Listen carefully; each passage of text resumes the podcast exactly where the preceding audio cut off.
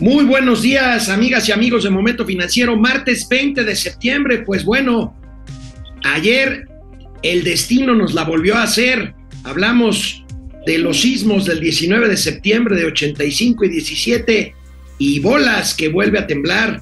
Vamos a hablar de los daños que han representado los sismos, los daños desde el punto de vista económico. Hablaremos el día de hoy con el presidente de la Comisión de Presupuesto y Cuenta Pública de la Cámara de Diputados, Erasmo González. Una entrevista importante, una entrevista importante porque pues es el responsable de quienes, de los diputados que van a dictaminar el presupuesto para 2023, proceso que nos va a decir cuándo empieza y cuándo termina. Le preguntaremos pues cosas de interés sobre el presupuesto que hemos analizado en momento financiero. Y bueno, pues miren, el humor mexicano aguanta todo, hasta las tragedias, así que hoy tendremos gatelazos telúricos. Empezamos. Momento financiero. Esto es Momento Financiero. El espacio en el que todos podemos hablar. Balanza comercial. Inflación. Evaluación. Tasas de interés. Momento financiero. El análisis económico más claro. Objetivo y divertido de Internet. Sin tanto choro. Sí. Y como les gusta, Peladito y a la boca. ¡Órale! ¡Vamos, réjete bien! Momento Financiero. Bueno, pues bienvenidos, bienvenidas. Momento financiero economía, negocio y finanzas para que todo el mundo les entendamos. Yo soy Alejandro Rodríguez y saludo con mucho gusto a mi compañero Mauricio Flores. Mauricio, ¿cómo estás? ¿Cómo te fue de temblor ayer? Pues fíjate, amigo, en lo que cabe nada más el pinche susto y pues ahora sí que a la gente que le papalotearon, este, pues ahora sí que el asterisco, pues ni modo, así nos pasa por vivir en uno de los países más telúricos, más movidos y guapachosos de la humanidad y del mundo mundial. Pero bien, digo, fuera del pinche susto y que se acabaron los bolillos en la panadería cerca de la casa, pues todo estuvo bien. Oye, pero además, el bolillo está caro. Oye, pero además está chido para una promoción turística. Bueno, Ciudad Bolillo, como dice una amiga, ¿cuánto ha costado en términos económicos? La verdad es que ha cambiado para revisar los daños económicos de mil, eh, el de 1885. Que Dios, tienes que ajustarlos, mira. La- no, no, Le déjame- el cálculo, a precios reales, por supuesto, en utilizables en términos económicos, pues fueron mucho mayores los daños en el Bueno, también hay que considerar las técnicas que este que sí hay quienes hacen con una lana, pues puedan seguir este haciendo el, el sismo de ayer. Fue la neta, la neta, nos fue bien, ha tenido consecuencias mucho más graves. muy similar al del 2017, 7.7 grados. Cálculo que hace la Coordinadora General de Protección Civil del Gobierno Federal, que no sé si creerle después del papelazo lamentable que hizo en la mina, en la mina de El Pinabete.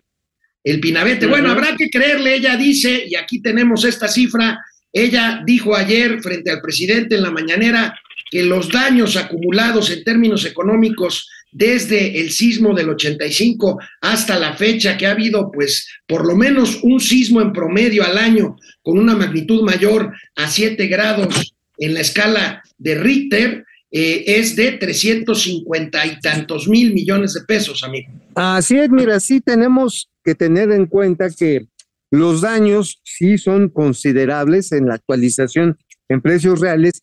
Eh, y mira, no hay dinero que puedas decir que se está aplicando de manera torpe en aumentar la protección civil. La verdad sí se trata de un, eh, pues yo diría realmente de inversión la que se hace, que se hace para lograr, lograr tener construcciones más seguras. Y mira, algo que no podemos evitar y que seguirá siendo hasta que el mundo deje, deje de ser mundo y momento financiero, deje de existir en la paz del universo, eh, es que esto va a seguir temblando. O sea, Sí, es claro. un hecho dado, punto. Sí, sí, es como decir cuando te casas, oye, tu, tu señora te va a estar chingando toda la vida. Así va a ser. Así, Bueno, oye, es amigo. ineludible. Por supuesto, el reporte 37 años del 85 para acá no se puede monetizar el valor de pérdidas humanas. La cifra oficial de pérdidas humanas del 85 para acá son 6.500. Por supuesto que son mucho más. Tan solo en el 85 eh, debieron de haber muerto, eh, pues eh, por lo menos, ayer lo comentaba, por lo 10 mil personas. Yo vi un reporte de la Embajada Americana en el que reportaban 50 mil lamentables decesos, pero eso es otra cosa. En términos Claro. de afectaciones, en términos de afectaciones, pues ahí te va del 85 para acá, 16 millones 800 mil personas directamente afectadas, 434 mil viviendas, 15 mil 763 escuelas y 768 hospitales. El costo material y humano de vivir en una zona sísmica que es materialmente la totalidad del país, con excepción de una pequeña parte en el noreste de la República Mexicana. Mira, amigos, no quiero tampoco ponerme catastrofista, porque ya les dije que esto va a seguir siendo esto hasta que se acabe.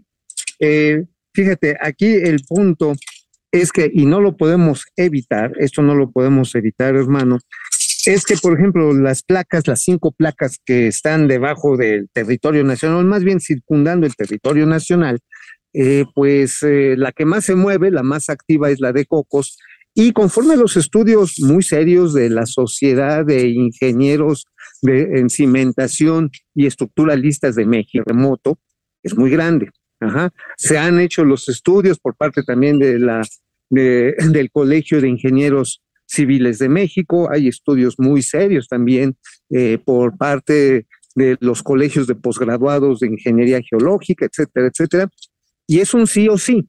Y lo único que esperan es que a través de los monitoreos que se van haciendo, es que este tipo de temblores como el de ayer vayan liberando la suficiente energía para que, para que ya no se ponga tan cabrón cuando tiemble muy, muy duro, cuando ahora sí la placa de coco se te entierre por el uyuyuy.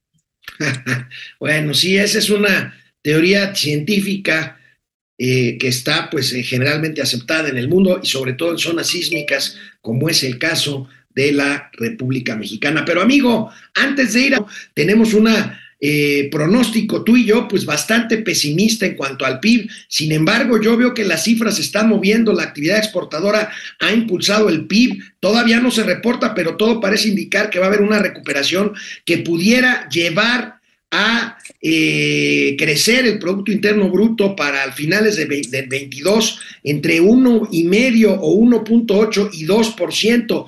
¿Qué te dijo anoche Gabriel Llorio, subsecretario de Hacienda, al respecto, querido amigo? Fíjate que están viendo con optimismo y qué bueno que el crecimiento de las exportaciones del sector externo es dinámico, aunque sí hay una preocupación real. La preocupación real es que Europa, quiera o no se quiera, se va a ir una recesión o ya está en ella. Este, la actividad industrial en Alemania es claro que va a la baja, pero también, y esto es otro punto preocupante, mi queridísimo amigo, es que eh, Estados Unidos, la inflación no cede. O sea, ha bajado, pero pues un chisguete, neta, o sea, de 8.64 a 8.50, pues este es como cuando te hacen las ofertas, oye, no te va a costar 20 mil pesos, te va a costar 19 mil 995, pues no mamen, ¿no?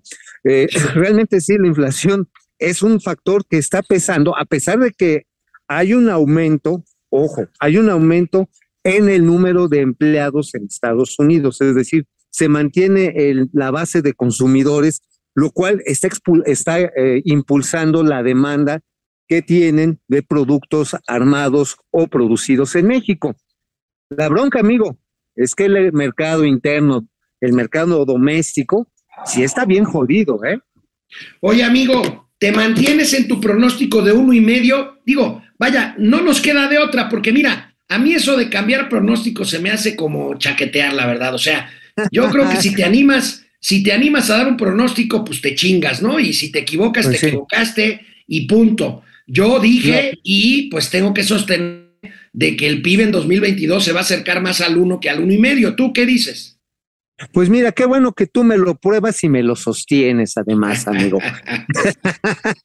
no, sí, no, sí, hay, hay, que, hay que apechugar, hay que ser machitos, no hay que que paniquearse así a la primera de cambios. Yo insisto y sí me mantengo en mi pronóstico de 1.5. Te lo voy a decir por qué, amigo. Eh, la demanda estacional en estos momentos debería ya de estarse eh, activando de una manera mucho más grande de la que se viene. Hay un saldo ahí positivo en cuanto a las exportaciones. Lo cierto está en que también el incremento de precios está achicando la demanda. Ese es, ese es el problema que yo veo. Y mira, eh, vamos a tener próximamente, con toda seguridad, los saldos de los están empezando a comparar.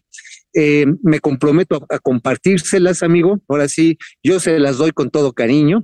Eh, pero lo que sí les puedo, les puedo decir es que en ¿eh? Es que ahí está que estábamos saliendo del. Ahí está la clave, amigo. Perdón que te interrumpa, porque un amigo economista que sí le sabe, no como tú, un amigo economista que sí le sabe, me dice que esta diferencia entre si crecemos cerca del 2% o más bien hacia medio, hacia uno y medio por ciento o más hacia el 1, la clave de aquí a fin de año será justamente servicios, transportes y turismo.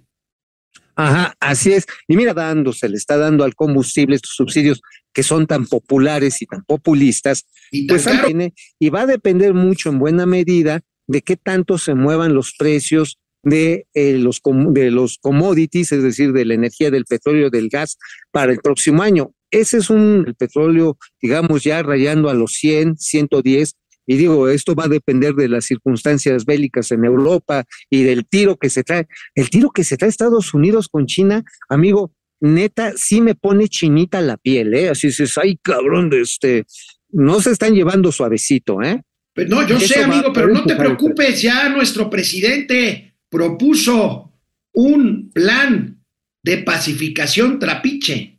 Ay, cierto, a huevo, a huevo. Oye, ¿le van a hacer tanto caso como le hicieron al plan de juntar lana para repartirlo en tarjetas del bienestar global, ¿no? También le hicieron mucho caso con el, con el programa de Sembrando Muertos, perdón, perdón, de Sembrando Vida. O sea, como todo, como le van a hacer tanto caso como a todas las iniciativas que ha mandado al mundo mundial para tratar de resarcir a los pobres y restablecer la felicidad y el cumbalá en el mundo, ¿verdad? Yo estoy seguro que sí. Oye, amigo, nada más antes de pasar a tus calumnias, este, pues a ver qué maromas hace hoy. Hoy es martes, hoy. Y mañana en la Asamblea General de la ONU, el, canciller Marcelo Ebrard, que ya estoy esperando su selfie, así como se la sacó en, pues ahora sí que en el entierro de la reina, este, pues a ver mañana en el entierro que probablemente le den, porque el presidente de la República dice, por un lado, que la ONU no sirve para nada, y por otro lado, dice que el secretario general de la ONU, Antonio Guterres, sea miembro de esta comisión pacificadora del mundo mundial. Oye, la verdad es que sí está bien, bien esquizoide ese tema, ¿no? Por un lado, no, sí, pinche ONU, pa pura madre, están dominados por tendencias burocráticas y conservadoras, este, pero oye, pero sí me ayudan a, echar a andar mi plan, dices, ay, no mames, güey, vienes, me mientas la madre y luego me pides prestado, no mames es el bully, el bully, el buleador eh, burro de la escuela, que después de ponerle todo el año una joda al, al nerd, va y le pide que le ayude a estudiar para su examen, ¿verdad? Pero bueno, amigo, ¿de qué escribiste el día de hoy en el periódico La Razón? Mira, de La Razón le dediqué hoy la columna a nuestros grandes camaradas, a nuestros compañeros de viaje, que son los animales de compañía. Mira, este, hoy iba a ser, pero pues ya no se hizo, lo van a, lo pospusieron, no sé la razón, yo espero que esté bien de salud, de esta perrita Frida, ¿te acuerdas de Frida que se hizo famosa exactamente? La rescatista, una perrita linda. Ah, sí, una labrador color, dorado que hace un año ya se le anunció que pues, se iba a retirar porque pues, ya con las afectaciones de la edad, como tú comprenderás, pues ya necesitaban ponerla este, en descanso, ya no podía estar en activo, se le iba a dejar a la persona que es su tenedor, es decir, su tutor. Y esto obviamente, amigo, pues ya le llevó a una circunstancia eh, pues de retiro, literalmente, y le iban a hacer una ceremonia muy emotiva con todo y un, este, ¿cómo decirte? Con una develación de una estatua dedicada a todos los perros rescatistas, a todos los perros, y también con su binomio humano. Se pospuso, pero eso me dio la oportunidad para hablar de esta compañía, pues es la líder en materia de servicios funerarios, al cual todos tarde o temprano nos tenemos que enfrentar. Este, J. García López, que por cierto, Oscar Padilla, que es su CEO, ¿tú te imaginarías al CEO de una empresa funeraria pues algo así como un señor chupado, flaco, cadavérico, de sombrero de copa, siempre vestido de oscuro y en extremo solemne. No, hombre, este, este Oscar Padilla es un cascabel, cabrón. Goza la vida con intensidad porque sabe que vida solo hay una. Cuando menos bueno, la vida con intensidad y vive de la Así muerte. Exacto, y digo, pues es parte de los ciclos. Y entonces acaban de lanzar, y lo comento, un esquema, el de Bye Bye Friend, que es pues, el pionero, yo diría el más innovador, servicio para la, la cremación con toda una ceremonia, con todo un ritual de despedida, porque amigo, hoy perros, gatos, a veces también que víboras, hurones, pericos, peces de color, etcétera, se convierten parte de las familias, cuando menos claro. en las zonas urbanas. 24 y medio millones de personas en este, familias en este país tienen un perro, un gato, perrijos, gatijos, este, pecijos.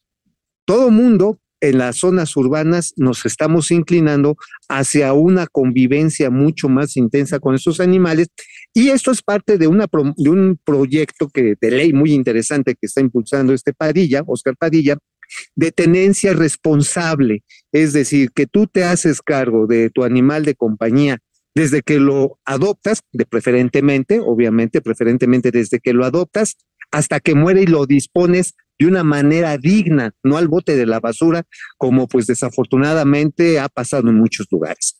Entonces, pues ahí está, y por cierto, ahí viene incluido un comentario, después lo comentaré más a detalle, un esquema de seguros de gastos funerarios, amigo, porque ves que se te muere un familiar o te mueres tú y dejas el pedo a, todo tus, a toda tu parentela, ¿no? Sí. Ah, bueno, pues este, básicamente es un seguro que un seguro de gastos eh, funerarios muy económico, creo que es algo así como de 200, 300 pesos este, a, al mes y que se, se llama modo seguro.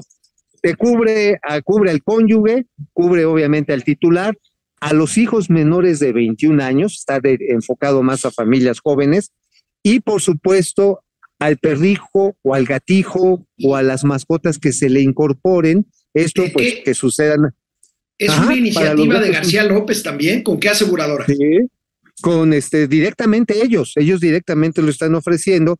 Ah, mira. Aseguradoras, tú sabes que su esquema es no pagar. Sea, oye, no oye, oye, pero, pero para ser asegurador, acuérdate que asegurador es un intermediario financiero, necesitas autorización. Claro. Me imagino que García López ya tiene la autorización de la Comisión Nacional de Seguros y Fianzas. A García López ya vende seguros de gastos funerarios como una SOFOM a través de su ah, a través de una sofón, perfecto. Ajá, sí, ya ellos mismos, o sea, ¿para qué chingados agarras verijas que no te van a servir y que te van a hacer quedar mal con el cliente? Imagínate que llegas con un gasto de gas funerarios ahí a pedirle el reembolso, no sea Seguros Monterrey, que son los más culeros que conozco, y te digan, no, cabrón, no, pues no le podemos pagar lo de su muerto, no seas mamona. Entonces, para evitarse ese queme con los clientes, García López lo que está haciendo es que ofrece directamente los servicios, como también lo hace Galloso. O sea, también pues son, son cercanos este, de negocios y se llevan bien. Bueno, son competidores leales, los dos principales proveedores privados de este servicio de eh, pues disposición y tratamiento final en la vida de los seres humanos. Amigo, en un minuto, porque ya nos vamos a corte, porque tenemos entrevista me manché. ¿Qué escribiste sí, en el Independiente? En el Independiente les escribimos básicamente cómo se están moviendo las fichas para que en el estuche de México, y digo las razones económicas de por qué me meto en este tema de la elección del estuche de México, eh, Alejandra del Moral, la secretaria eh, de Desarrollo Social de ahí de Alfredo del Mazo, pues va cincha, ¿eh? ¿Y sabes qué? La alianza va por México, ahora la alianza va por el Estado de México, pues sí se está armando, ¿eh? Los liderazgos locales del PRD, del PAN, eh, incluso hasta de Movimiento Ciudadano, pues se dieron cuenta que, que independientemente del, pues ahora sí que del pendejazo de Alito, este, que hizo esta decisión de la militarización, impulsó la militarización de la seguridad pública, fíjate, este, saben que en el Estado de México o van juntos o se los abrocha la señora Flippers. Realmente va a ser una elección de Estado. claro. Oye, amigo, Este, Hey. creo que Alejandra del Moral es una política profesional. Ojalá, ojalá lo demuestre, porque como banquera salió malita, malita. Ella fue directora del Banco eh, Nacional de Servicios Financieros, de lo que hoy De es el. Banco del Bienestar, de- del Bansefi, y no dejó buenas cuentas. No, no dejó, bueno, tampoco las dejó este Rabindranath Salazar, este que por cierto al ratito les voy a pasar unos posts, este bien, bien austero el cabrón del, del Rabindranath, se fue a ver la pelea del Canelo Pérez, güey, tengo unas fotos buenísimas, se fue ahí a, pues, sí, imagínate, bueno, Pero pues, bueno, ok. mira. Amigo, vámonos. Hey. Vámonos a un corte. Te tengo algo que me mandaron que a mí me hizo llorar. Espero que a ti también, si no eres un miserable. eh, eh, perro asqueroso, infeliz neoliberal. eso, eh, Sí eso eres. Si no lloras después de lo que vemos que nos mandó una amabilísima espectadora de Momento Financiero. Órale. Miren, hay cosas que valen la pena por pequeños detalles que se convierten en grandes experiencias. A partir de un comentario que yo hice eh, ayer, una de nuestras seguidoras me mandó un video, me mandó un video y me dijo que hice muy feliz a su mamá. Hice muy feliz a su mamá. Yo dije, bueno, pues este, qué honor, pero me mandó este video, este video que me emocionó mucho y que hace, que hace que la vida y que este trabajo valga la pena. Juan Antonio Gómez Alcaraz, buenos días. Que vivan los tíos financieros y financieros. Gracias, Juan Antonio. Raquel Águila, buen inicio de semana. Ayer cumplí mis 85 primaveras y tengo el gusto de decir que aprendí de finanzas con ustedes, Raquel. Feliz cumpleaños, qué maravilla. Que seas muy feliz, plena y de larguísima vida, Raquel Águila. Que sean muchísimos cumpleaños más. Daniel Valderas, sencillo, excelente día. Elio.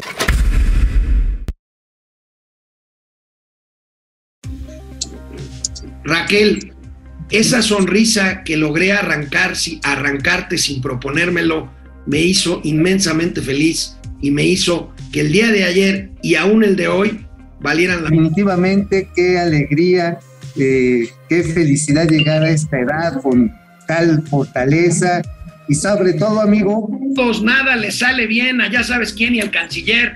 Pues no, maestro, son male- maletas, malitos, malitos, malitos. Betty Ramos Ramírez, buenos días, llegando a las mejores clases de economía y finanzas. Gracias, Betty. José Almazán Mendiola, 19S, Día Nacional del Bolillo, es lo que decía Mauricio. Alelo Alequi, 19 de septiembre debe ser ya un día inhábil y nombrarlo Día de la Prevención. Ahorita van a ver un gatelazo maravilloso. Marian Sabido, buen día, tíos financieros. Qué bueno que se encuentran bien y que el sismo solo quedó. Buenos días, comunidad. Que tengan un excelente martes, martes y esperamos que ya no siga temblando. Sí, hubo otro a las 3 y otro a las 5 y media AM. Sí, ha habido Sí. muchas réplicas, ¿eh? decenas de réplicas. Una muy fuerte hoy en la mañana en Colima. ¿Sabes cuál otro negocio podría ser aprovechable en medio? Porque te agarro en la noche y sí se te anda aflojando el mastique bien cañón. 19 de septiembre, día inhábil por estar juntos y prevenir. Muy buena idea. Me Pues sí. estacioné en un Oxxo que no tiene edificios alrededor. Vi el Estas extrañas coincidencias del mes de septiembre. O sea, hay mucha baja en el aire. Creo que es el momento también de que los investigadores, los ingenieros, pues empiecen a profundizar en teorías de por qué coincide esta temporada, ahora sí, temporada de temblores. Parecería que esto sucede de manera aleatoria, pero este, hay, debería haber alguna, o cuando menos habría que descartar que existieran factores causales, ¿no? Betty, Betty Rivera de la Vega, muy buenos días a toda la comunidad enterada. Gracias. Doctora. Mauricio, Carly Agui, saludos al jabón y al estropajo de las finanzas. Juan Ramón, no. Gracias. Eh, Marielos Aguinaga, tengan un ex. Solarucos, vengan a nos tu reino. Luis, saludos desde Querétaro. Acá también se sintió, bueno, se sintió en gran parte del territorio nacional. Luis Alberto Castro, pues no. No, bueno, es que fue el lunes, cabrón. O sea, yo realmente cuando me cachó ahí sobre Avenida Insurgentes, dije, no manchen, aquí lo que hace falta es un clamato, cabrón. Te entraron dos crudas ayer, amigo. sí, no, sí estuvo rudo, rudo, "Güey, no manchen. Olivia González, Olivia Gómez Anaya sacó un video muy bien explicado sobre la grave crisis que nos va a dejar López. Teo Rangel, 30 pesos, gracias, Teo. 30 Gracias. pesos. Gen- Genaro, Eric, Genaro, Eric, ¿qué pasa cuando la inflación es cinco veces la del crecimiento del PIB?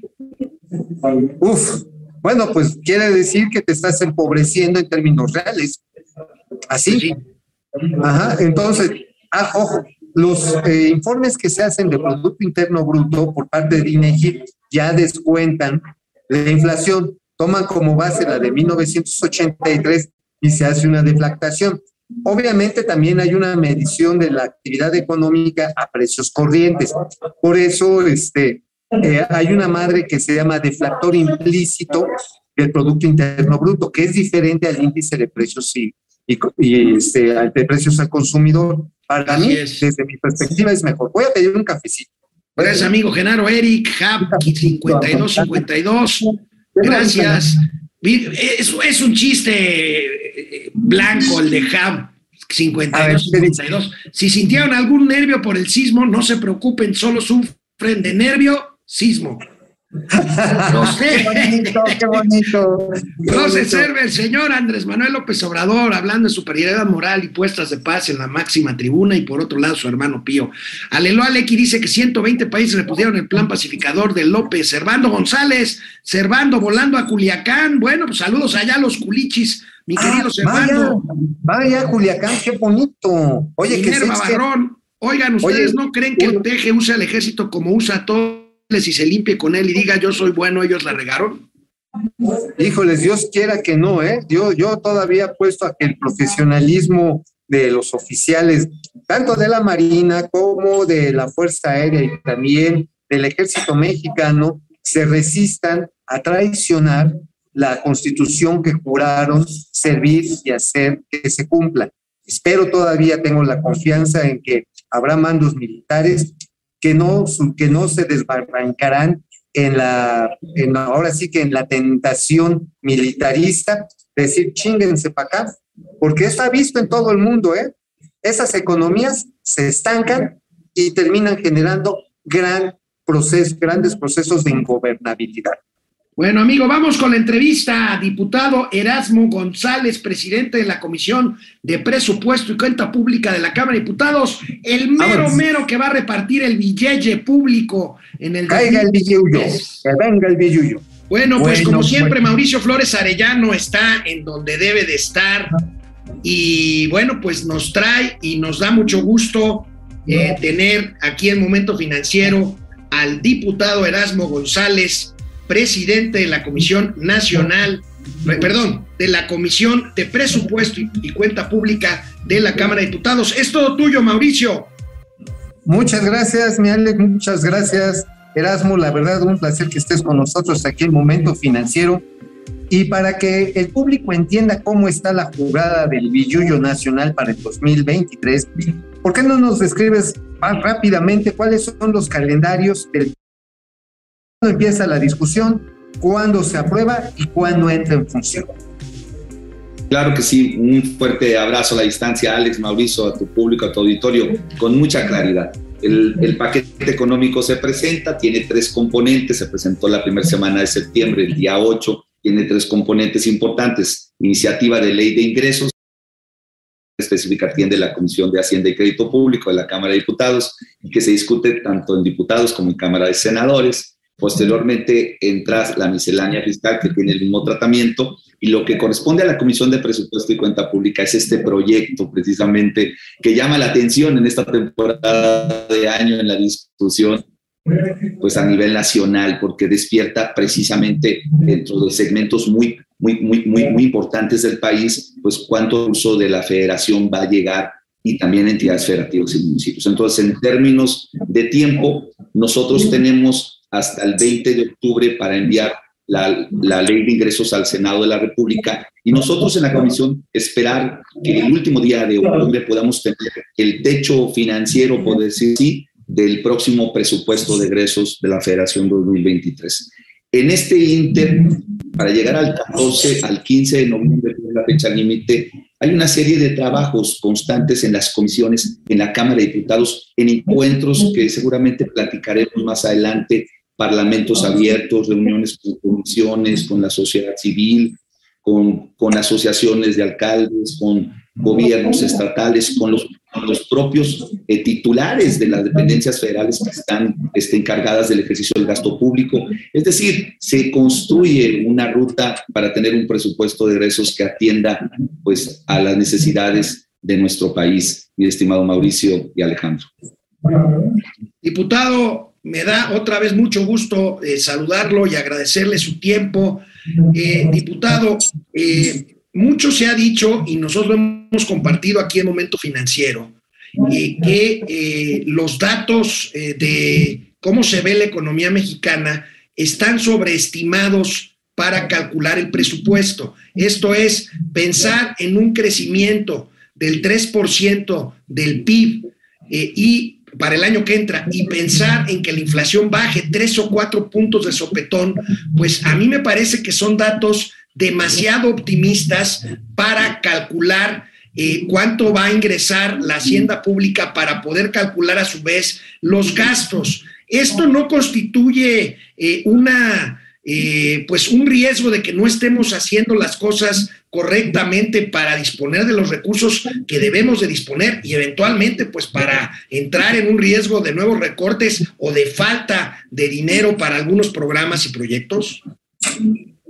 Eh, sí, Alejandro, se ha abierto una, una discusión, creo que vamos a entrar a ese debate en próximos días, porque efectivamente eh, la ruta que tenemos de impactos a nivel global ha sido superior a lo que habíamos estimado. Esta circunstancia inflacionaria, pues evidentemente hoy en el orden del 8%, con un cálculo para fin de año, pues pone en desventaja tal vez esta apreciación que hace la Secretaría de Hacienda y Crédito Público de una inflación superior al 3%. Nosotros creemos que al final tanto este indicador como el del crecimiento, que hoy, por ejemplo, el INEGI publica al IGAE con 2.9% de crecimiento de la economía analizada al mes de agosto, creo que pone eh, nuevamente en una condición de, de realidad alcanzable. Sin embargo, reitero, vamos a ser muy responsables a evaluar, analizar todos los indicadores macroeconómicos que contienen los criterios que fueron enviados precisamente para su análisis. La Secretaría de Hacienda y Crédito Público, eh, en los años anteriores que hemos visto, ha hecho estos, estos parámetros, ha diseñado y esto, estas, estas referencias que son muy importantes para el debate, creo que, que ha salido bien librada. Creo que a pesar de los entornos que a veces no se controlan, como los mencionados, pues hemos podido construir eh, un equilibrio en las finanzas públicas. Pero bueno, ahí está el debate, Alejandro. Así está el debate. Y precisamente, diputado, aquí el punto, siguiendo eh, la pregunta de mi camarada, eh, tiene que ver con algo que me gusta, pero me asusta. El incremento del gasto, sobre todo por el componente de inversión pública que está subiendo como no lo había hecho en los últimos cuatro años, pero que hay a su vez un alto componente de deuda. Estamos pensando pues, en pedir prestado más de un billón de pesos. Eh, ¿Cómo van a manejar esto de una manera responsable, como lo está diciendo, para que la deuda, por un lado, se aplique de manera rentable y por otro lado, para que no nos desbarranquemos y nos pese mucho ahora que las tasas de interés pues, están altas y muy probablemente suban algo más, ¿no? Sí, eh, efectivamente, en la realidad, en todos, los, en todos los paquetes económicos, en las leyes de ingresos sobre todo, se hace referencia a este endeudamiento. Esto hay que también eh, explicarlo. Es muy breve a lo mejor el tiempo, pero debemos de transitar esta necesidad de recursos financieros también al equilibrio del balance económico primario. Va en referencia también a, esta, a este supuesto. Y para este año eh, eh, evidentemente está proyectado un, dato eh, deficitario. Sin embargo, en los últimos cuatro años no nos ha ido mal en este gobierno federal en términos de, de, este balance económico. El tema de deuda, por supuesto que se requiere para impulsar la economía y siempre ha habido este complemento en todas las leyes de ingresos. Hoy se ve una, una circunstancia de, incremento que efectivamente anda en el 22% en términos reales, pasó de, de, algo así de punto 9 a 1.1. Sin embargo, creemos que el impulso al gasto en obra pública es significativo. Un proyecto de presupuestos de egresos de la federación que tiene eh, para orientado a este gasto de inversión más de 800 mil millones de pesos y que trae un incremento real del casi 19%, pero que pone en buena disposición a la economía nacional y la impulsa. Entonces, creemos que se puede hacer ese equilibrio, eh, este, Mauricio. Hay que poner especial atención a qué tipo de obra eh, de inversión se va a orientar este recurso y también eh, pues hay, una, hay un gran componente social en la inversión que se hace en este presupuesto. Claro. Estamos, estamos platicando con el diputado Erasmo González, presidente de la Comisión de Presupuesto y Cuenta Pública de la Cámara de Diputados.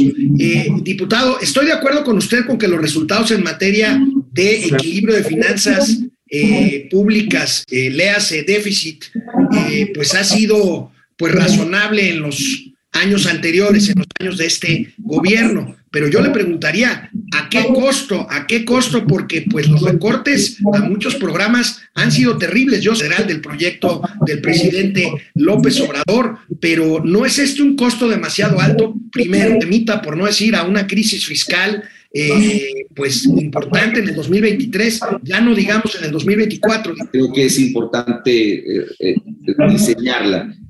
La respuesta es, es clara. Hay una necesidad de, de alcanzar los recursos para cubrir las necesidades que están plasmadas en el proyecto de presupuesto de egresos de la federación. La orientación, reitero, del gasto público es muy relevante a la, al diseño social que tiene la política del gobierno federal. Reitero el tema de endeudamiento. Eh, creo que no se pone en riesgo estos equilibrios. Por supuesto que también nos, nos ocupa la evaluación que puede traer consigo este endeudamiento, pero reitero, para mí es bien importante mencionar que a pesar incluso con este aumento de endeudamiento para el 2023, el gobierno se ha caracterizado por manejar las finanzas públicas de manera eh, correcta, de manera apropiada. Eh, yo quisiera este, eh, expresar que hay muchas áreas del gasto público, del presupuesto, que mantuvieron su crecimiento, mejor dicho, en el de este año, en el de 21, pero tiene, se, se sostiene. El tema de seguridad pública pues también tenemos una inversión considerable. Hay, hay, hay obras, hay, perdón, eh, segmentos como la inversión en el, en el tema hidráulico que no se venía dando en los primeros años, que hoy afortunadamente por una necesidad se está orientando el gasto público y por Pues- supuesto al tema energético. Y otra cosa, si me permites, las haciendas locales. Las haciendas locales a veces no se, no se este, platica mucho, pero hoy tienen un crecimiento del 10.6%. Los ingresos que llegan a los estados, poner en riesgo un cálculo que después se pueda eh, venir una repercusión económica importante. Creo que la Secretaría de Hacienda y Crédito Público ha tomado decisiones muy a tiempo y este pronóstico creo que es este, eh, transitable en mi Eh, hace tres años Morena no tenía tantos gobernadores como hoy los tiene. Eh, y bueno, pues durante estos últimos tres años, previo a las elecciones del, 20, del 21, eh, pues que organizaciones de la sociedad civil, de que alcaldes entren en estos parlamentos abiertos para complicar mucho la tarea ahora que se cambian los papeles. Una cosa es ser cantinero y otra cosa es ser burracar. No va a ser una presión ahí importante eh, por parte de los gobernadores hoy de Morena lograr este, este escenario. Eh, Efectivamente, en el 2018 llegábamos con, a un presupuesto de egresos con seis gobernadores de, de Morena. Sin embargo, eh, el diálogo siempre institucional permanece, Mauricio, sobre todo en los grupos parlamentarios. Eh, eh, he estado muy al pendiente de la, este estudio y análisis ser muy concretos a través de grupos de trabajo. Tenemos seis grupos de trabajo desde el mes de agosto instalados que no el gran reclamo de la ciudadanía también hacia los legisladores, que nada más nos concentramos en estos temas en los últimos dos meses, tres meses del año. Entonces, con mucha seriedad y responsabilidad te puedo decir que va a haber debate, va a haber eh, inclusión va a haber también un ejercicio eh, razonable de nuestra facultad constitucional que tenemos de modificar el presupuesto. Tenemos que entrar al análisis también de los, de los órganos o los organismos con autonomía constitucional, que también es otro tema que hay que ver, el poder legislativo, el judicial, y bueno, tener este espacio de diálogo que empezará seguramente en pocas semanas en las comisiones, no tiene el presupuesto de egresos en su rubro. Eh, reitero, sí tenemos esa facultad y la vamos a, a, hacer válida cuando haya que hacerlo. Lo hicimos en los anteriores presupuestos y con la relación institucional con los gobernadores, también en una conciencia de que ya no se dispersa el gasto público, de que hoy se enfoca a ciertos proyectos prioritarios del gobierno federal puede darse un diálogo donde ellos también señalen, no es para este presupuesto, para las asignaciones que se hacen, porque también hay que decirlo, el presupuesto es eso, es un proyecto que derivado de la suficiencia, ahorros, economías o simplemente reorientaciones del gasto, se pueden llegar a aterrizar, a aprobar obras en las diferentes entidades de la. Así que por ahí vamos a transitar, Mauricio. Diputado, qué bueno que habla usted de esto por mí, por mi parte. Ahora la, la última pregunta, la última pregunta, usted disculpa, pero bueno, estamos aquí. Más, amigo. Ya, sé que sí. Este, diputado, ¿valen la pena estos debates y estas mesas de trabajo cuando hemos visto que ley inclusiva de diputados pasa con una mayoría absoluta, o sea, una mayoría de la mitad, como ha sido el caso ya en otras ocasiones? ¿Será el caso? Sí vale la pena, Alejandro, y lo tenemos que realizar porque donde podemos encontrar la política también es, es considerar, dice, son con los mismos ingresos que recursos presupuestales que la misma está garantizado o debe, debe estar garantizado, este, que hoy está en Costa Alejandro. Y, y bueno, se... cuenta pública, ven por seguro al aspecto de ingreso, millones de pesos, es el precio de araña, un gran poder. En tiempo y su disposición para... Agradecido por este espacio.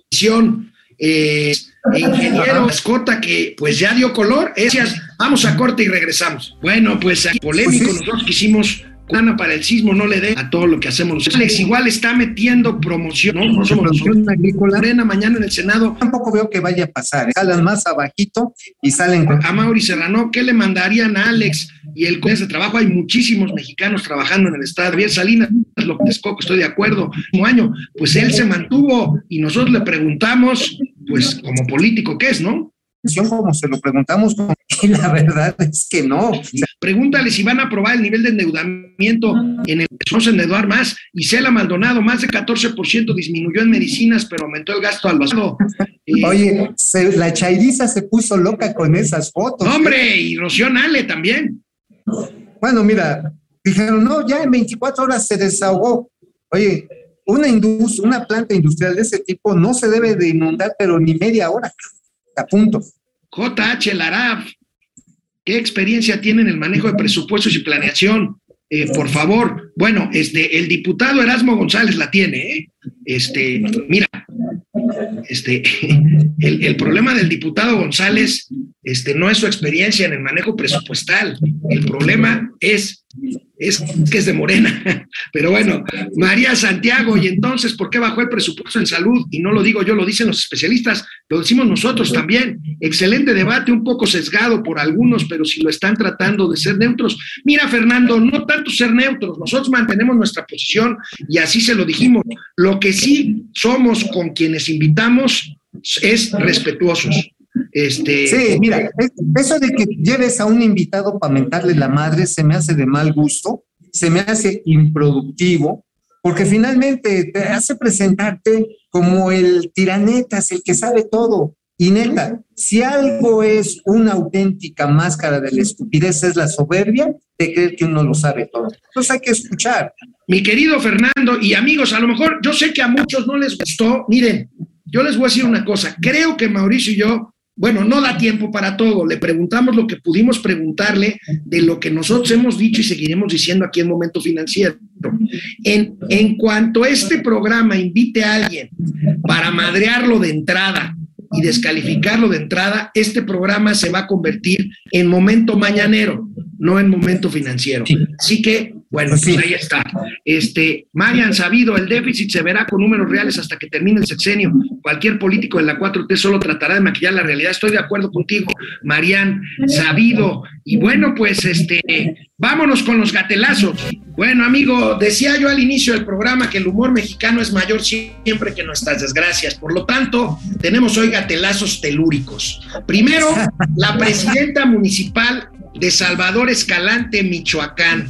Mira A ver. nada más, esta señora que se llama Araceli Saucedo dice, pero lo dice en serio, ¿eh? O sea, por eso es un gatelazo. Derivado de los sismos que hemos vivido los últimos años, los días 19 de septiembre, presentaré ante el Congreso del Estado de Michoacán una iniciativa de decreto que proponga el día 19 de septiembre de cada año como día de asueto en el Estado con la finalidad de salvaguardar la salud e integridad de los estudiantes, trabajadores y sus familias. Hazme el chingado favor, amigo. Oye, mejor de tiro que proponga que quitemos del calendario los 19 de septiembre. Está más fácil, güey. Ya para qué te haces bolas. Pues, 17 amigo. pasas del 18 al 20 y ya se acabó el problema. Segundo, segundo gatelazo eh, Telúrico. telúrico. Este, vamos a ver. Aquí, aquí tenemos el siguiente gatelazo telúrico que está. Perdón si, si ofendo a, a alguien, lo hago con la mejor intención, pues de reírnos un poco de nuestras desgracias, pero bueno, aquí está el gatelazo telúrico. Viene. Así se siente México, así se siente México, así como los labios por la un meme este, en el que dicen, vengan a vivir un temblor, un temblor real. Decía, a ver, tienen media hora de- para hacer un simulacro, un bolillito este, de cortesía para el susto. O sea, están Bueno, chidos. y aquí tenemos un gatelazo.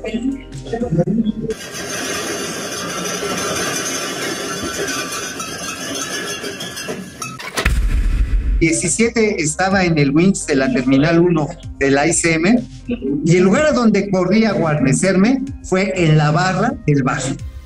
Dije, güey, si, si se viene el pinche techo encima, mira, cuando menos quedo vivo y si me muero voy a morir feliz. Bueno, amigo, y bueno, ah, raza, la raza no perdona. En el Chaifa, en Santa Fantasía, el reporte sobre el sismo fue el siguiente. Amigo, saldo blanco en Santa Fantasía, en el Chaifa, pues porque no había gente. no había nadie. No, pues no, bueno, mira, este, tú ya que nadie se entere. Felipe Ángeles es tu opción. Bueno, amigo, sobre las dudas sobre el estado de salud del presidente de la República, por Ah, un video en la noche del grito, el presidente Pues sí. Sí, sí. una campaña hacer de y algunos decían al infierno de estos me encuentro por allá estos tras, nada más por eso me gustaría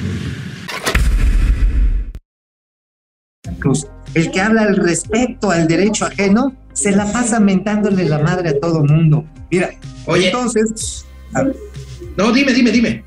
ah, iba a decir, amigo, el que se lleva se aguanta. El que Oye, no quiera, me voy a portar bien, amigo, porque qué flojera encontrarme al presidente López Obrador en el infierno, ¿eh?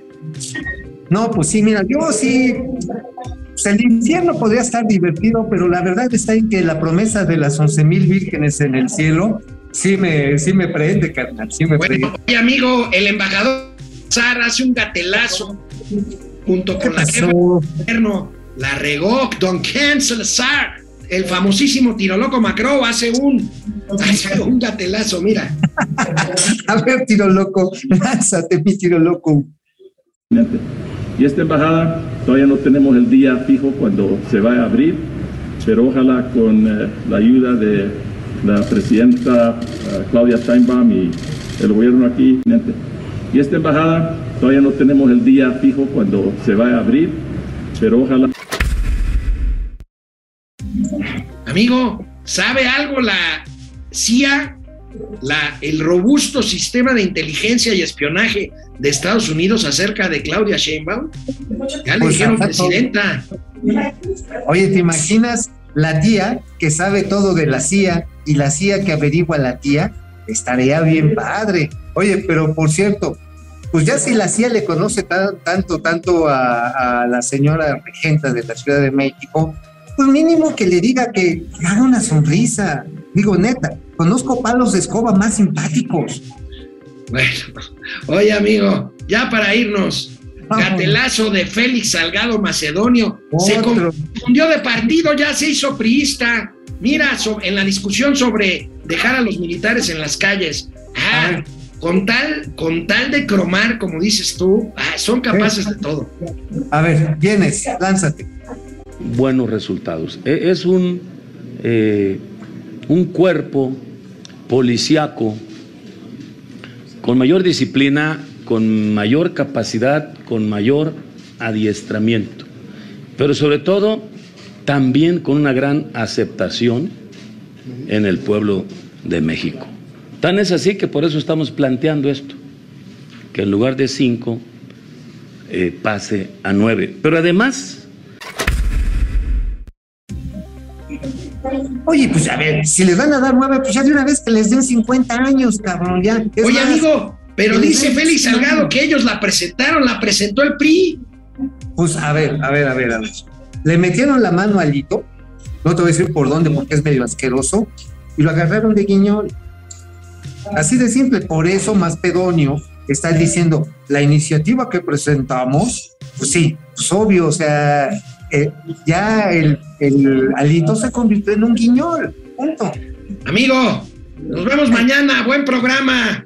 Vamos a levantar. amigo, comento y a nuestros amigos antes de irnos, fíjate que nos está pidiendo eh, Antonio Basagoiti Pastación en Guadalajara. eh, esto, pues, por- para promover la venta, la- las vendimias de tequila allá en la madre patria. Farmex, si la memoria no me falla. Sí, exactamente. Creo que se llamaba José Luis de Basagoiti, pero bueno, mira, es. pues sí, mira ya, para que nuestros camaradas que hoy nos mentaron la madre se vean estimulados a vernos mañana. Nos vemos mañana, amigo. Nos vemos.